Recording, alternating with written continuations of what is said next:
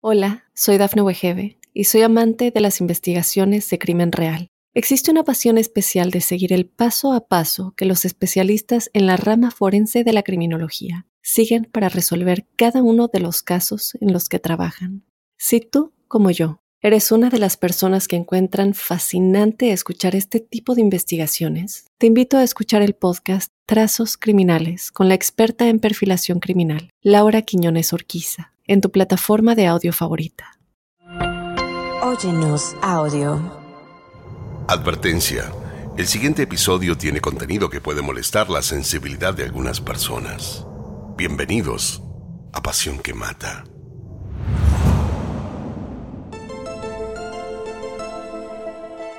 Historias de crímenes que van más allá de lo imaginable.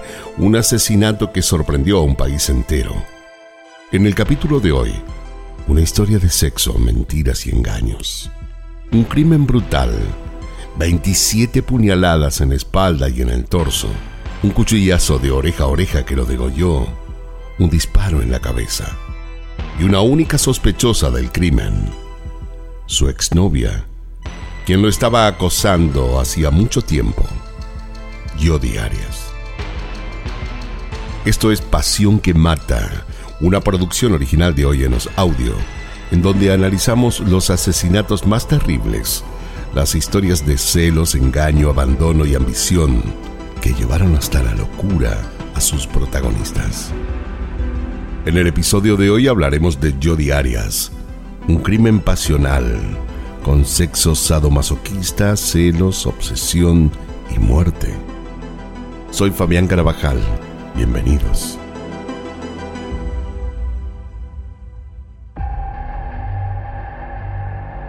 Travis Alexander fue encontrado muerto en el baño de su casa con tan solo 30 años.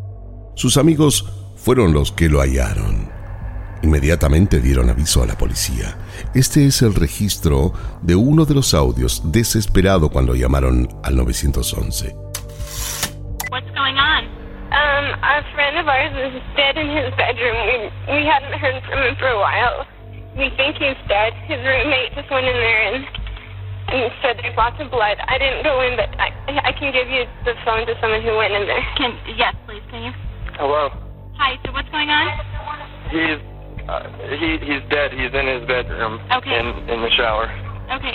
How did this happen? Do you have any idea? No, we have no idea. Everyone's been wondering about him Okay. for well, a few said days. she said that there was blood. So is it coming from his head? Did he cut No, his I, head? it, I, it's all over the place. Todo el lugar, como relatan, repleto de sangre y desde el comienzo una única sospechosa. Cuando la operadora les preguntó si podría tratarse de un suicidio, una de las amigas de Travis afirmó casi con certeza que no. Él no se quitaría jamás la vida, dijo. La operadora le preguntó si creía que podía haber un homicida. Y la amiga de Travis, como escucharemos en la llamada, dijo, Jodi Arias, su exnovia, con quien había terminado la relación hacía más de un año. You're a good friend of, of Travis's, correct? Yes, I am. Okay. Yeah. Has he been depressed at all? Thinking about Yeah. committing suicide, anything like that? I I don't think he's been thinking he committed suicide. He's been really depressed because he uh, broke up with this girl, and he was all upset about that. But I I don't think he would actually kill himself over that. Has he been threatened by anyone recently? Yes, he has. of? He has a he has an ex girlfriend that's been bothering him and and um following him and slashing tires and things like that. And do you know the ex-girlfriend's name? Um um. Do you remember? Yeah. What what's his ex girlfriend's name? Ask Taylor. And do you know if he's ever reported it to the police? Um, her, his her name is Jody. Um, I don't know if he's ever reported. Hold on. Este fue un caso que conmocionó a todo un país. El asesinato de Travis Alexander, de tan solo 30 años. Un joven querido por todos en su comunidad. Pero ¿cómo llegó Travis a tan terrible desenlace? ¿Quién era Travis Alexander? ¿Y quién era su novia, sospechosa de ser la asesina? Travis nació un 29 de julio de 1977. Eh, pertenecía a una familia con muchos problemas de violencia. Sus padres eran adictos a la metanfetamina. Travis Era uno de los ocho hermanos y producto de la enfermedad de sus padres, eh, se vieron obligados desde muy pequeños a cuidarse entre ellos. Una infancia y adolescencia sumamente difíciles. Travis siempre sintió que la única forma de salvarse era poder salir de esa casa. Un sábado, mientras hablaba por teléfono con su abuela, ésta le propuso ir a vivir con ella. Travis no lo dudó, estaba emocionado. Tomó sus cosas y se mudó a Riverside, California. De alguna manera la práctica religiosa de su abuela lo cautivó. Ella era mormona y con Travis viviendo en su casa no tardaron en compartir la misma religión. Y él comenzó a ir a la iglesia casi todos los días. Al finalizar la escuela secundaria, luego de una misión en la iglesia, a modo de rito de iniciación, Travis decidió mudarse a Mess, Arizona, una comunidad enteramente mormona. Allí consiguió un trabajo con Prepaid Legal Service, luego conocida como Legal Shield. Y no solo eso, también descubrió su gran pasión, se convirtió en orador motivacional. Además estaba escribiendo un libro, una especie de autobiografía en el que contaba su historia de vida. La había titulado Raising Me y un blog, el cual estaba teniendo mucho éxito y ya casi con 28 años de edad, Travis había logrado su sueño. Tenía amigos, había encontrado a Dios y hecho un lugar dentro de su comunidad mormona. Hasta había podido comprar su primera casa, acompañado de su perro Pug, al que llamó Napoleón. Yodi Arias, por su parte, había nacido en 1980, era de Salinas, California, la mayor de tres hermanos. De chica fue bastante problemática, cultivaba marihuana en la casa de sus padres y la escondía en el techo para luego venderla. Se peleaba con sus compañeros en la escuela. Eh, la familia, por cuestiones de trabajo, se mudó de ciudad y si bien esto pudo haber sido una oportunidad para Jody, fue todo lo contrario. Empeoró su carácter. Empezó a manifestar ciertos rasgos de bipolaridad. De estar bien, se alteraba en segundos y sin motivo alguno. Sus padres no sabían ya más qué hacer con ella. Lo único que realmente le gustaba era la fotografía.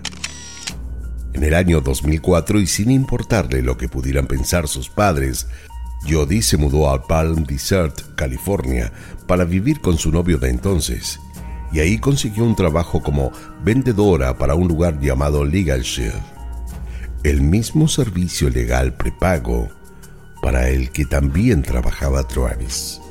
Y dos años más tarde, en el año 2006, por esas cosas del destino, la empresa organizó un viaje para sus empleados. Una conferencia en Las Vegas con todo pago. Las clásicas convenciones empresariales con la idea de promover las ventas a partir de conferencias motivacionales. Travis dio una conferencia allí cuando Jody lo escuchó quedó absolutamente fascinada. Travis era un gran orador. Una noche, Travis había salido con un grupo de compañeros. Estaba en la puerta de un restaurante esperando que les asignen una mesa disponible cuando la vio llegar a Jody. Ella lo reconoció de inmediato. Travis se presentó al grupo. Hola, soy Travis, le dijo. Ella le sonrió, lo encontró extremadamente guapo y súper encantador, y el encuentro fue mágico desde el inicio. Jody y Travis se quedaron horas conversando de la vida y él hasta parecía haberse enamorado. La sonrisa y la sensualidad de Jody lo habían cautivado. Durante los días siguientes de la convención estuvieron todo el tiempo juntos. Cuando llegó el momento de despedirse, fue desgarrador. Eh, no querían perder el vínculo y Travis le pidió su teléfono para poder seguir en contacto.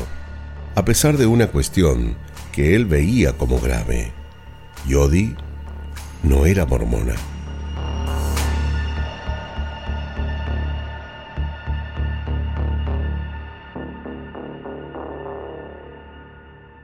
Hola, soy Dafne Wegebe y soy amante de las investigaciones de crimen real Existe una pasión especial de seguir el paso a paso que los especialistas en la rama forense de la criminología siguen para resolver cada uno de los casos en los que trabajan.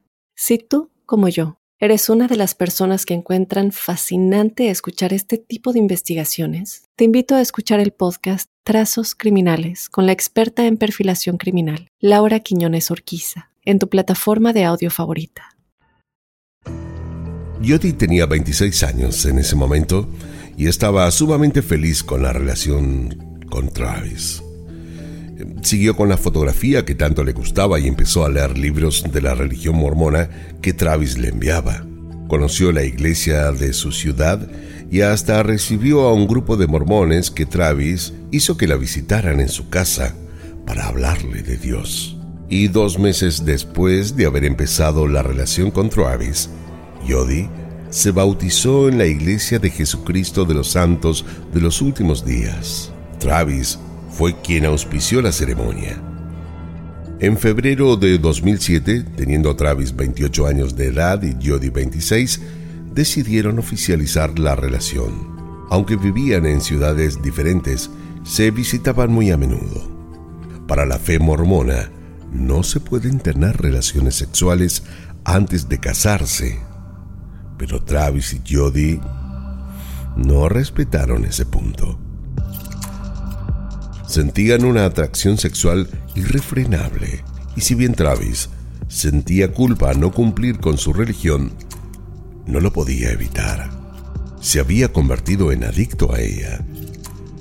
A Jody le gustaban los juegos tanto como a él. Se ataban y usaban juguetes sexuales. Ella se ponía disfraces, se decían obscenidades, mantenían un juego sadomasoquista.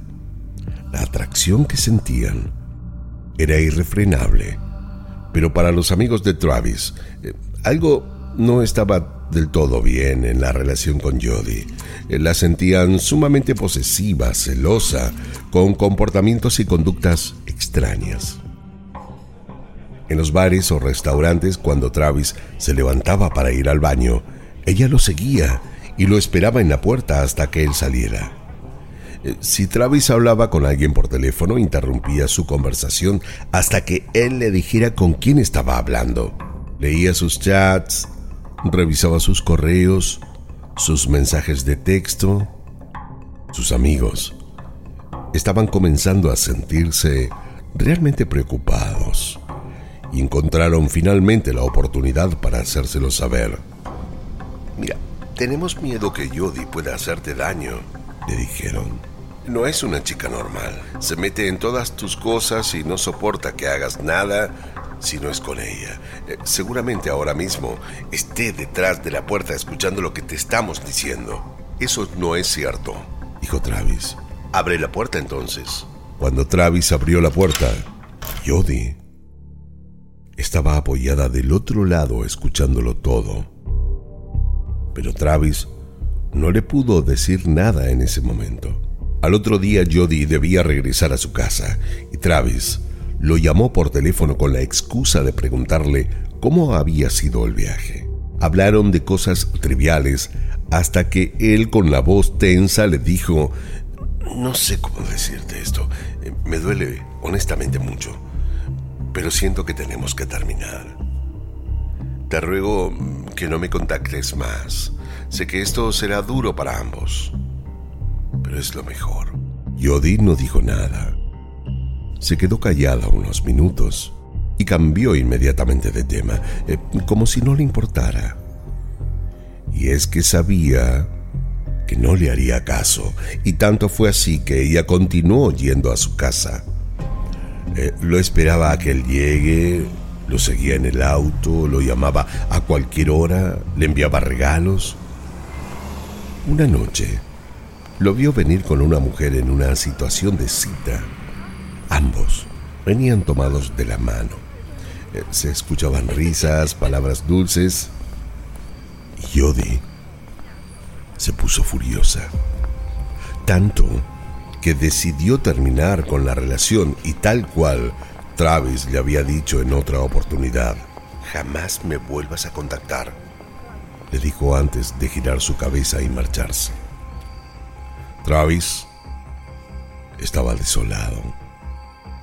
No quería quedarse sin los encuentros sexuales que compartía con Jody. Tenían una intimidad increíble, disfrutaban de las mismas cosas en la cama, a pesar de que él sentía mucha vergüenza y culpa frente a su comunidad por tener relaciones con Jody. Él sabía que ella no quería una relación formal, pero no podía vivir sin ella. Y, y la buscó tanto que ella lo perdonó. Al retomar la relación, Jody se sintió más segura. No le cabían dudas que Travis estaba loco por ella. Y esto la puso aún peor que antes. Estaba más posesiva, opinaba en cuestiones que no eran de su incumbencia. Y los amigos de Travis notaron que Jody de alguna manera lo estaba enfermando. Era tanto el acoso y la posesión que Travis sintió que no tenía más remedio que terminar la relación, pero esta vez quería que fuese de forma definitiva. Pero Jody no lo dejó en paz. Aparcaba el auto en la puerta de su casa y esperaba a que él llegue. Entraba a la casa de Travis sin permiso y se escondía detrás del sillón principal de la sala sin que él se diera cuenta. Se quitaba la ropa, se metía desnuda en la cama mientras él dormía y siempre terminaban teniendo sexo. Hasta luego inventar que tenía un acosador que le enviaba mails declarándole su amor.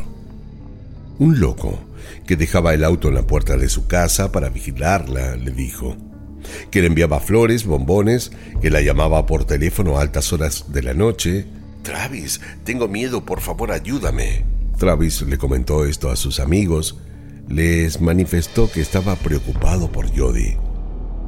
Pero los amigos no le creyeron, le dijeron que Jody era una mentirosa compulsiva, que lo estaba manipulando y que se aleje de ella, que solo quería volver con él y estaba buscando excusas.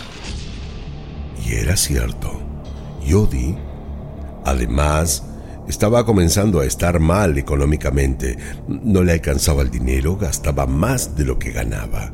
Y sin pensarlo mucho, aprovechó la oportunidad para mudarse cerca de Travis, a tan solo 10 minutos de su casa, pero sin decirle nada.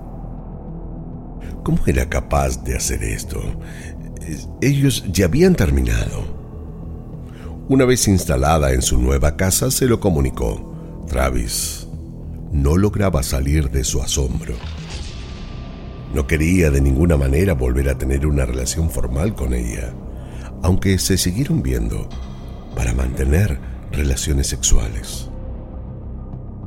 En uno de esos encuentros, Jody le confesó que no tenía trabajo y menos aún dinero.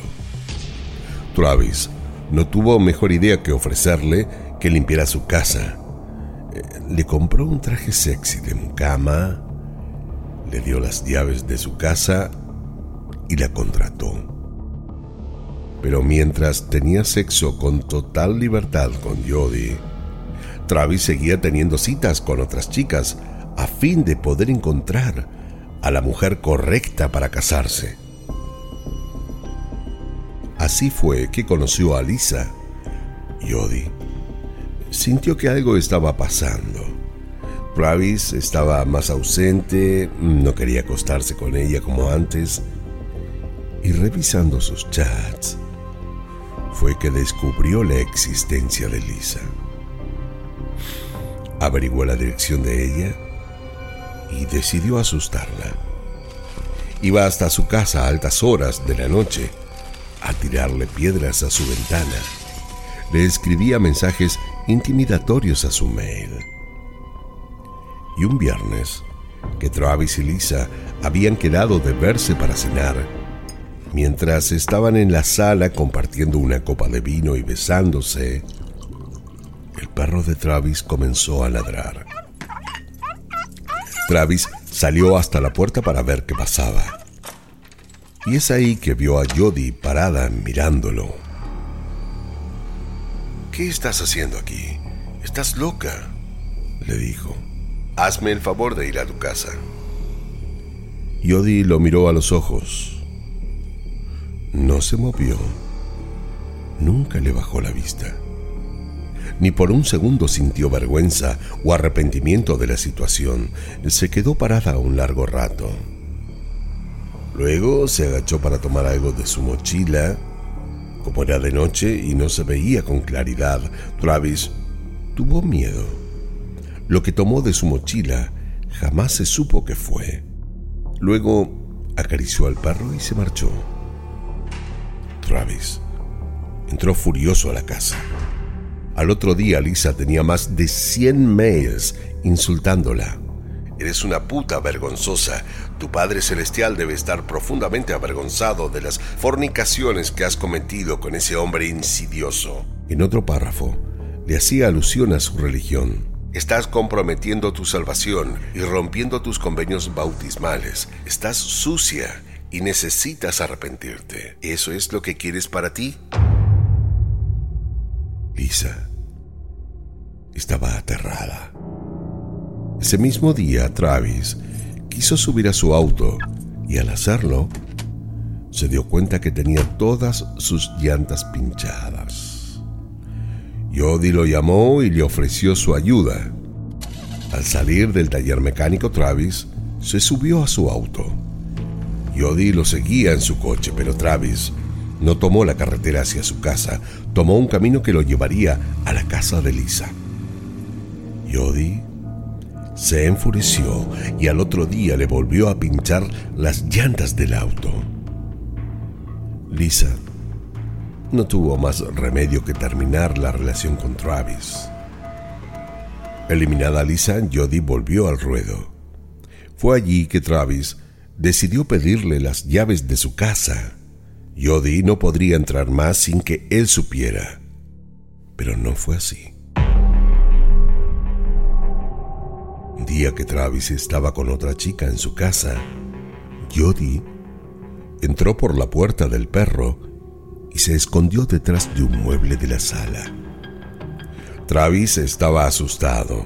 No sabía ya cómo manejar esta situación. Necesitaba encontrar una solución a todo esto.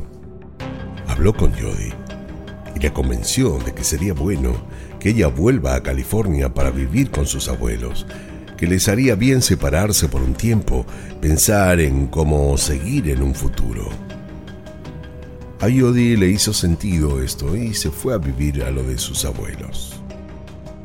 Llegar, se puso a trabajar como mesera en el restaurante de sus padres.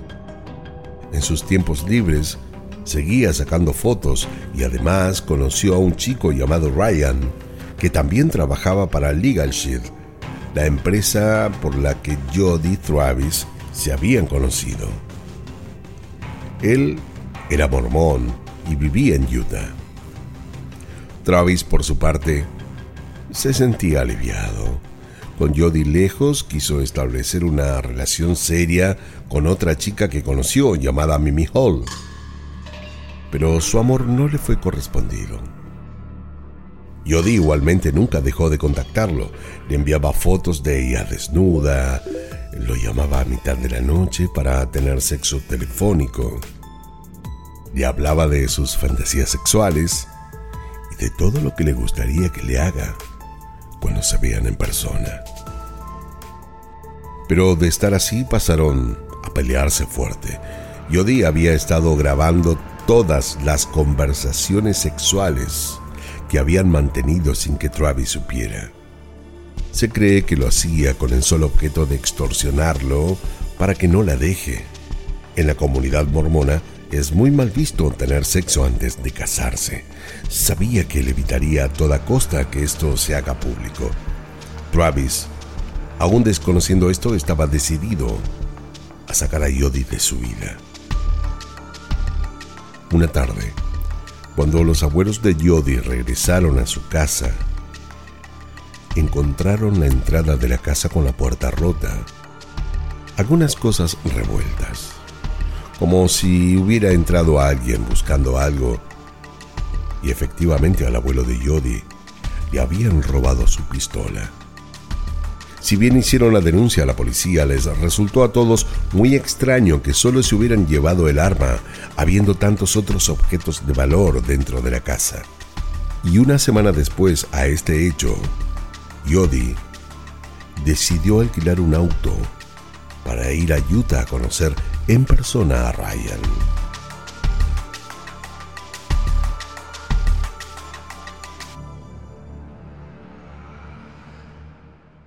Hola, soy Dafne Wegebe y soy amante de las investigaciones de crimen real. Existe una pasión especial de seguir el paso a paso que los especialistas en la rama forense de la criminología siguen para resolver cada uno de los casos en los que trabajan.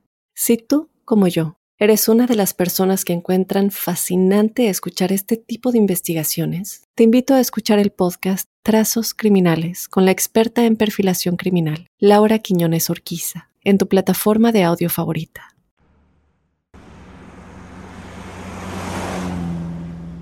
Yodi tenía programado llegar el 4 de junio a Utah. El viaje no era más que una excusa. Yodi escondía otros planes. Travis, por su parte, estaba sumamente emocionado, ya que su trabajo le había regalado un viaje con todo pago a Cancún. Ese viaje contaba con la oportunidad de invitar a otra persona. Y primeramente invitó a Jody. Pero luego cambió de opinión e invitó a Mimi Hall. Esto enfureció a Jody. Pero nunca se lo demostró a Travis. Se mostró comprensiva, aunque en realidad estaba planeando su venganza. Mimi Hall, por su parte, aceptó ir. Tenía mucha ilusión Jody no llegó a Utah hasta el 5 de junio. Durante su viaje, Jody llamó en varias oportunidades y hasta le envió correos a Travis. Le dejó un mensaje de voz en el que le hablaba de todos los planes que podrían tener juntos cuando ambos regresaran de su viaje. Pero todo esto era parte de un plan. Al regresar del viaje, se mostró feliz de haber conocido a Ryan. Con él había tenido relaciones sexuales y el encuentro había sido tal cual lo había organizado. Al volver, lo primero que hizo fue ir hasta la concesionaria a devolver el auto de alquiler. Pidió disculpas por haber retirado los tapetes, con la excusa de que estaban muy manchados. Y al otro día fue a trabajar. Pero lo extraño fue que Travis no aparecía por ningún lado.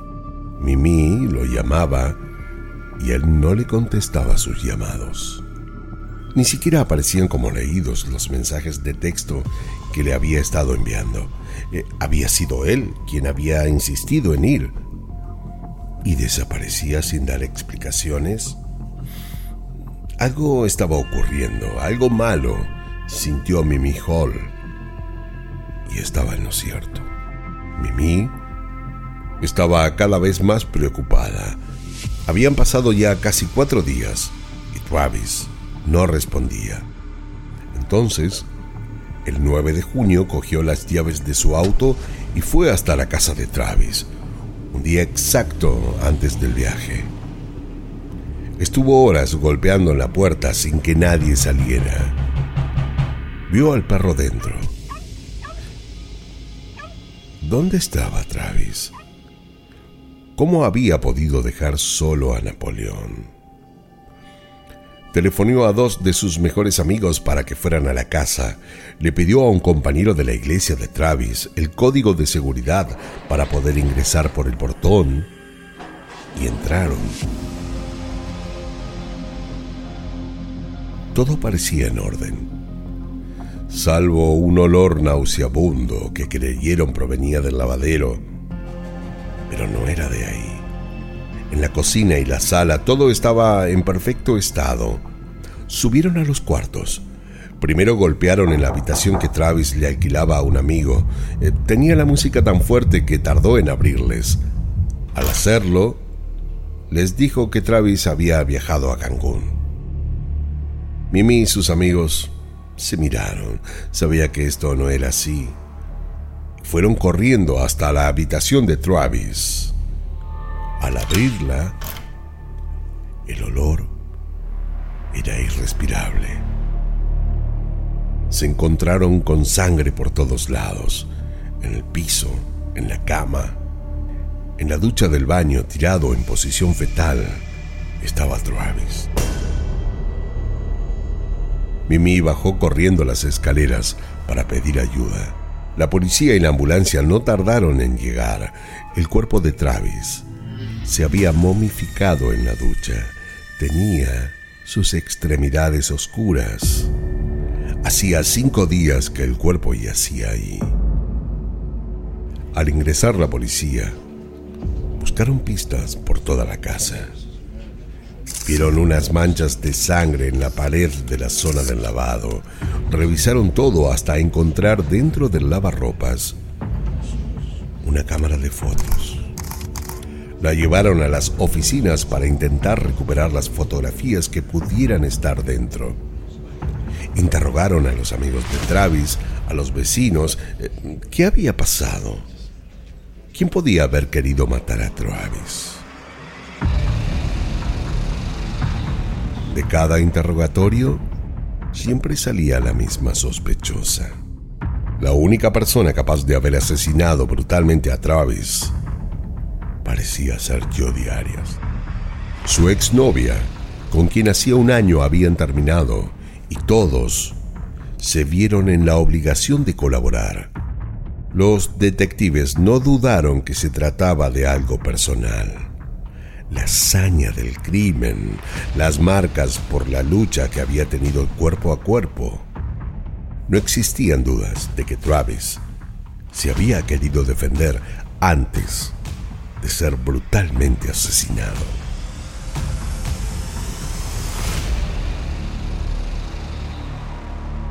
Tenía 27 puñaladas.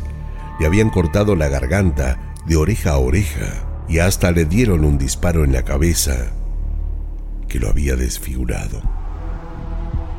La fecha exacta de su crimen, el 4 de junio del 2008, el día que Jody debía estar en la casa de Ryan, pero que jamás llegó porque había ido a ver a Travis. Jody había llegado ese 4 de junio a la casa de Travis a las 3 de la mañana. Él no la esperaba, pero igual la hizo pasar. Tuvieron sexo en reiteradas oportunidades esa noche. Pero Jody no había ido para acostarse con él. Cuando él se fue a la ducha, comenzó a sacarle fotos desnudo.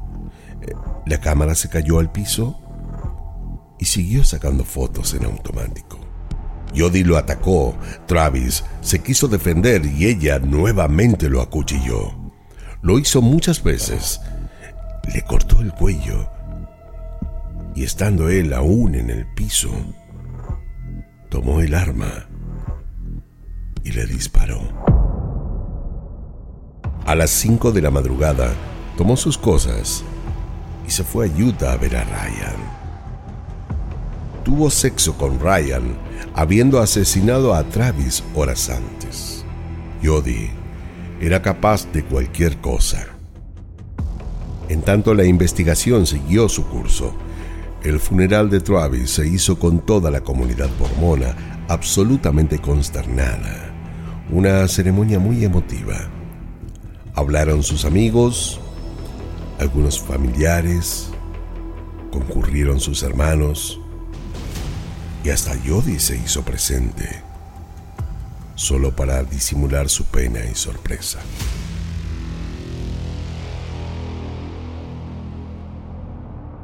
Como la policía no la había llamado para pedirle información, ella se comunicó por teléfono. Oficial, yo tengo información que puede serles útil, le dijo. ¿Y qué puede decirnos? le preguntó el oficial. Eh, yo he estado hablando con Travis hasta que dejó de contestarme. Travis estaba entrenando fuerte para su viaje a Cancún eh, quería verse en buen estado físico. Además estaba entrenando con ejercicios para desarrollar mayor fuerza. Esto lo remarcó tantas veces que llamó la atención del oficial. Eh, es que Jody quería dejar en claro que Travis le podía ganar en fuerzas a cualquiera con quien se viera en un altercado físico. En el cuarto de Travis habían encontrado huellas de una mano ensangrentada, al igual que en el lavadero cerca del lavarropas. La tarjeta de memoria de la cámara había sido borrada, pero los detectives lograron recuperar las imágenes. Y la primera foto que apareció fue una foto desnuda de Jody en la casa de Travis. Las fotos contaban con la hora y fecha en que habían sido tomadas. La fecha era el 4 de junio, la misma noche en que Travis fue brutalmente asesinado. La siguiente serie de fotos mostraba a Travis desnudo en la cama, en la ducha, hasta mostrar a Travis tirado en el piso. La policía fue hasta la casa de los abuelos de Jody. Debían arrestar a Jody y tomarle declaración como la principal sospechosa. Al llegar, se dieron cuenta que las balas usadas para matar a Travis correspondían con el arma que le habían robado un mes antes al abuelo de Jody. Al preguntar por ella, notaron extraño el rostro de sus abuelos. Jody estaba lista para huir. En la parte trasera de la casa, escondido, tenía un auto alquilado cargado con ropa para varios meses, cuchillos, una pistola semiautomática de 9 milímetros, una bolsa de condones, comida y hasta se había cambiado el color de su pelo por un castaño oscuro. Sabía que irían a buscarla, pero llegaron antes pudiera huir. Aún arrestada y con todas las pruebas en su contra, Yodi seguía negando el crimen. El detective le colocó todas las fotografías recuperadas de la cámara sobre la mesa. Señaló una de ellas en particular con el dedo. Levantó la vista y le preguntó, ¿Esta? ¿Eres tú? Yodi sonrió, como nerviosa, y contestó, Se parece mucho a mí, ¿no? En un tono burlón mientras seguía manteniendo su inocencia. El detective entonces subió la apuesta. Le dijo a Yodi que habían encontrado una huella de mano ensangrentada en la pared y que tenían el ADN. ¿Cómo es posible que tu ADN esté allí? le dijo. Yodi le contestó, ¿y por qué no? He estado ahí mil veces, en esa habitación. ¿O dónde se cree usted que teníamos relaciones? Al otro día, por reglamento, Yodi debía volver a declarar, pero ya no dijo lo mismo. Contó una nueva historia. Estábamos juntos con Travis en la casa cuando dos personas vestidas de ninjas ingresaron a la casa. Eh, nos golpearon, nos gritaron. Habían ido para asesinar a Travis. No sé por qué. Fue todo demasiado rápido. Uno de ellos me golpeó en la cabeza. Antes de caer al piso solo pude ver que llevaban un pasamontañas negro. Me quise defender y como era una mujer con la que estaba peleando, logré escapar. Mientras me alejaba, escuché a Travis pedirme a los gritos que fuera por ayuda, pero no lo hice. ¿Por qué no llamaste al 911? Le preguntó el oficial. Por miedo, temía que supieran dónde vivía y me fueran a buscar por haberlos delatado. Yodi seguía mintiendo. Estando detenida, Yodi dio centenares de entrevistas a los medios. Se la veía peinada, maquillada, como si estuviera disfrutando ser una persona pública. Durante el juicio, el fiscal y el detective principal presentaron todas las pruebas y teorías que ellos tenían respecto al caso. Yodi en su viaje a Utah había llenado dos tanques de gasolina antes de salir. Y lo había hecho porque había obrado con premeditación en el asesinato de Travis. No quería detenerse en ninguna otra estación para que no quedaran registro de ella. Jody además había apagado su teléfono celular para que no la rastrearan y llegó a la casa de Travis con excusas pero en verdad fue decidida a matarlo.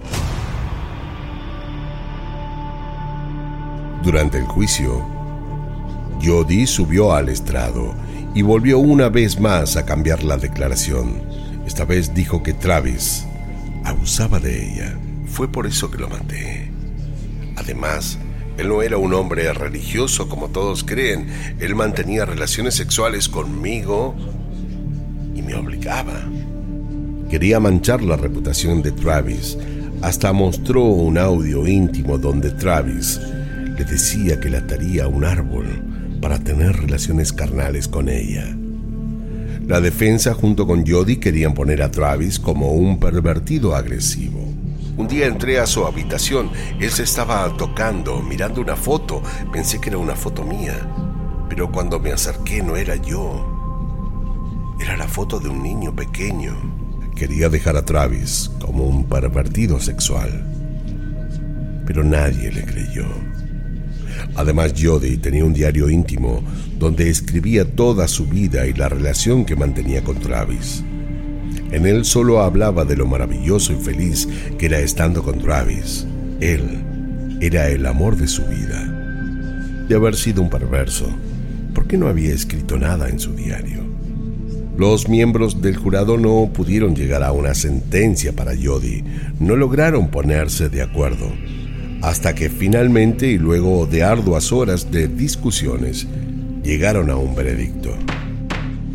Yodi fue finalmente declarada culpable y su pena fue de cadena perpetua.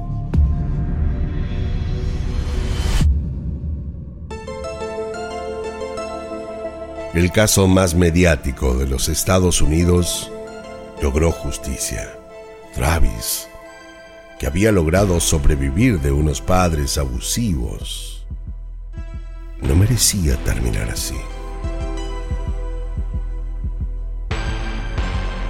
Esto fue Pasión que Mata, una producción original de Oyenos Audio. No olviden suscribirse y calificarnos en todas las aplicaciones de podcast. Soy Fabián Carabajal y nos escucharemos en el próximo episodio, donde como siempre descubriremos cómo la obsesión puede confundirse con amor cuando en realidad llega a ser una pasión que mata. En la narración Fabián Carabajal, producción ejecutiva Dafne Wigebe, guion y producción Débora Montaner, edición y montaje Fabián Carabajal Diego Arce, música original Jano Joel.